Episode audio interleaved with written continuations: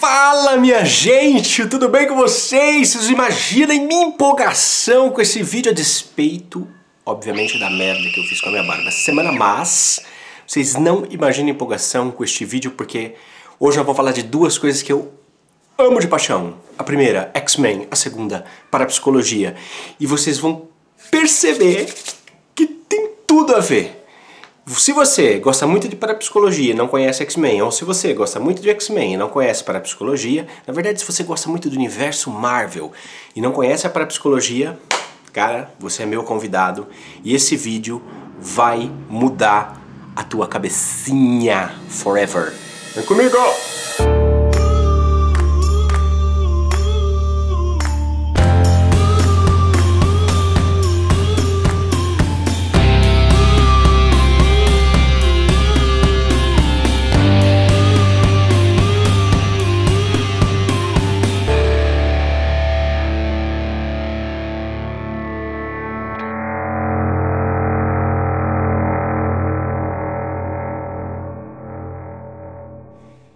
Gente, eu sempre paguei pau para este velhinho.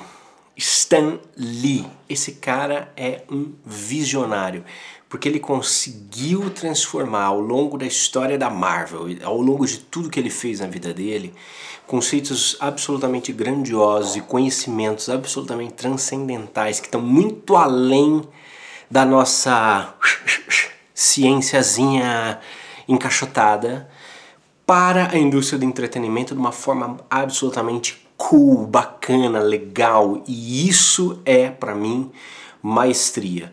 Quem consegue pegar um bruta de um conhecimento e transformar esse conhecimento numa coisa palatável, numa coisa que agrade, numa coisa que atrai as multidões, esse cara é o verdadeiro mestre. Jesus fez isso, contando parábolas, por exemplo. Cara, a Marvel fez isso. Por isso, este vídeo se chama o Evangelho segundo a Marvel. By the way, não é coisa de, de crente, católico, cristão, coisa do tipo, mas Evangelho do grego significa boa nova, boa notícia, ou na verdade um anúncio. Tá?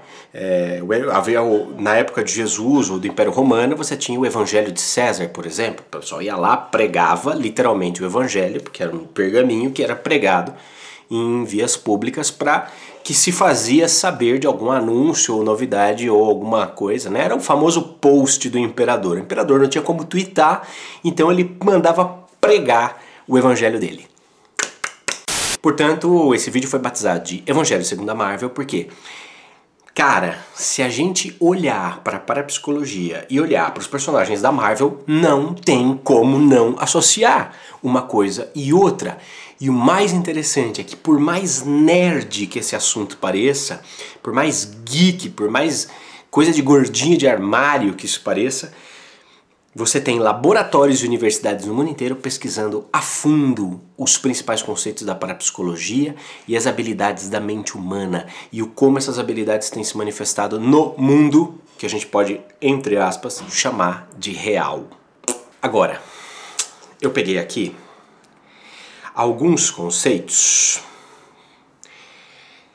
Os quatro principais conceitos, as quatro principais, vamos dizer assim, habilidades que a parapsicologia numera da mente humana.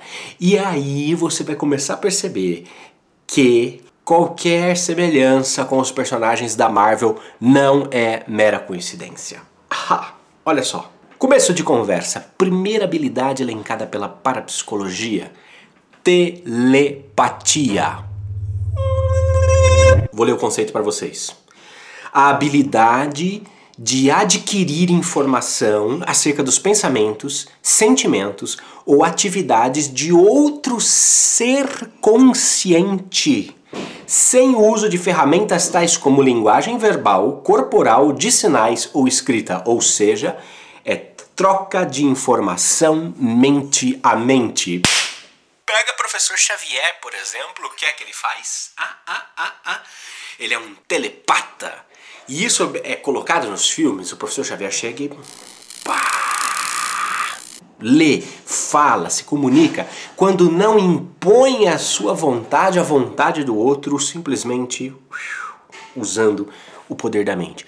telepatia. A própria Jean Grey também é telepata, só que além de telepata, ela vai se encaixar numa outra categoria aqui, que é a da telecinésia. Vou falar já já. Mas a Jean Grey também, quantas vezes você eles estão lá, eles estão se falando. Se você trouxer isso para os laboratórios, se você for buscar pesquisas, por exemplo, no IONS Institute, Institute of Noetic Sciences, foi fundado pelo Edgar Mitchell. Se você for buscar nas, nas universidades onde a parapsicologia já é estudada, principalmente na Rússia, você vai ver diversos experimentos onde as pessoas são isoladas por câmaras anti, anti rádio, anti sinais de rádio completamente herméticas, vamos dizer assim, e ainda assim elas conseguem se conversar. Talvez falando ainda de Edgar Mitchell, ele seja o principal exemplo de telepatia. Porque o Mitchell faz um, experimento quando é, ele está indo com a equipe da Apollo para a Lua. Quando a nave entra, a, a, no caso a Apollo, né? Aqui a gente fala de ufologia, é bom deixar claro. Mas quando a Apollo vai para o lado oculto da Lua, o Mitchell, que já tinha combinado com pessoas sensitivas ou paranormais, ou se quiser chamar de medium, é, ele já tinha deixado duas pessoas nos Estados Isso não é telepatia, isso é grito do Lorenzo. Ele já tinha deixado duas pessoas uh, sensitivas aguardando, em, em posição de, de, recepção. E do lado oculto da Lua, ou quando todos os sinais, todos os equipamentos estavam bloqueados pela massa lunar, o Mitchell se comunica com a Terra em tempo real. E o índice de acerto é de 98% das informações que foram transmitidas. Pasmem, Mitchell é o professor Xavier. Ah, animal! Agora, tem muito mais. Isso acontece todo dia, toda hora, gente. Telepatia. Veja, a própria definição da, da, da parapsicologia vai dizer o quê? Que a telepatia é a comunicação de mente a mente, de uma mente com, outro sem, de, com a mente de outro ser consciente. Ou seja, em nenhum momento ela disse que esse ser precisa estar cercado de corpo material. Oh. mais um, mais um, mais um, mais um, mais um. Olha só. Clarividência.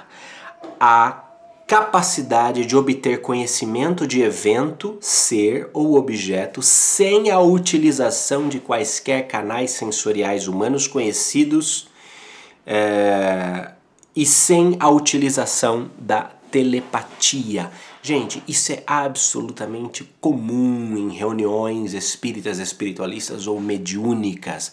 Ou seja, você vê a distâncias não visíveis e, e através de objetos opacos como paredes, caixas e coisas do tipo, você vê situações. Situações que podem estar aqui presentes e não são visíveis ao, ao olho nu, você vê situações que estão além disso, você vê Uh, isso foi muito usado na Segunda Guerra Mundial, por exemplo.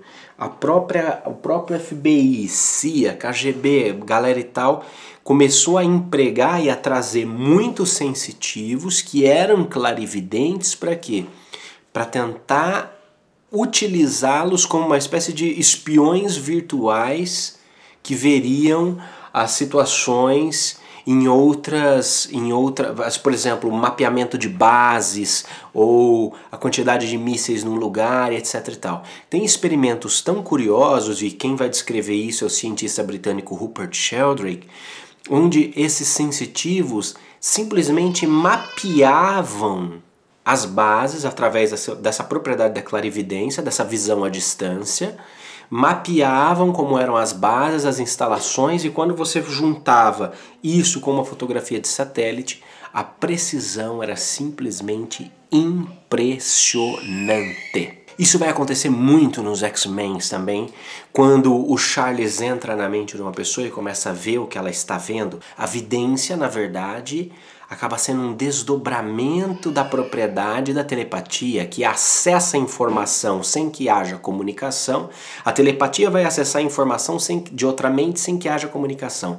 A vidência vai acessar qualquer tipo de informação e não precisa estar em outra mente, ela pode estar na camada de informações. Ela vai, pega e vê a distância. Quer dizer, isso é sensacional. Pré-conição. Percepção extrasensorial no qual o indivíduo adquire uma informação sobre um evento futuro antes dele acontecer. X-Men Days of Future Past. Guide us. Lead us. I don't want your future! We were supposed to protect them! A mente viaja no tempo, no tempo e espaço, a mente vai e acessa ou vê informações tanto do passado quanto do futuro, mas no caso da pré-cognição é no futuro. Veja, à medida em que a nossa consciência coloca o seu ponto focal em realidades mais elevadas, a noção de tempo e espaço fica completamente diferente. E aí é possível ter essa antecipação. Gente, nós estamos vivendo exatamente uma, uma situação agora num grupo de estudos nosso, onde há cerca de dois meses atrás, um amigo fora do tempo e espaço, fora da nossa realidade física carnal, nos deu uma antecipação de algo que estava para acontecer há dois meses, dois meses antes. Não fez nenhum tipo de profecia, nenhum tipo de alarde, mas começou algo do tipo muito provavelmente tal, tal, tal, tal, tal. Até porque o futuro não está definido, depende de muitas escolhas. De, de, a nossa, o futuro está sendo construído minuto a minuto, segundo a segundo. Você está construindo o seu futuro segundo a segundo enquanto você assiste este vídeo. Mas esse amigo veio no sentido de cuidar do grupo e antecipou: olha, muito provavelmente aconteça isso, isso, isso. Interessante, né? O acesso antecipado da informação. Por isso que a vantagem ser espiritualista, meu filho, que CNN que nada. We are the first to know. Agora, a última é demais. E aqui a gente encaixa todos os X-Men todos os personagens Marvel praticamente. Telecinesia ou psicocinésia. Fenômeno ou capacidade que uma pessoa tem de movimentar, manipular ou abalar um sistema físico sem interação física independente de distância, usando apenas a mente, ou seja, é a mente sobre a matéria ele pode manipular, ele pode abalar, ele pode modificar qualquer sistema físico simplesmente usando a força do querer. Pensa no magneto. é a mente sobre a matéria. Pensa na Jean Grey quando ela faz os objetos levantarem. Pensa no, no próprio, na própria autorregeneração do Wolverine, por exemplo é telecinesia, porque o Ions Institute está fazendo uh, estudos sobre a a regeneração espontânea de pessoas. Acredite se quiser, regeneração espontânea, ou seja, a mente comandando a regeneração do corpo. O que é a cura mental? O que é a cura psicológica que nós vemos nos nossos centros, nos trabalhos que nós fazemos espiritualistas, senão a mente operando cura sobre o corpo. Quando não a nossa mente, a mente também de outros mentores e de outros envolvidos nesse processo. Telecinesia, pensa no que é a projeção de energia né, sobre uma situação que está precisando de cura. Cara, isso é sensacional. Isso tudo só para falar da parte do Evangelho segundo a Marvel no que tange a parapsicologia. Agora tem outros dois personagens que são indispensáveis de serem citados e que eu vou lançar aqui para reflexão. Cara, pensa na história do Thor. Cara, Thor é um deus que mora em outro planeta de uma civilização absolutamente avançada e que vem para a Terra. Cara, vem para a Terra fazer o que mesmo?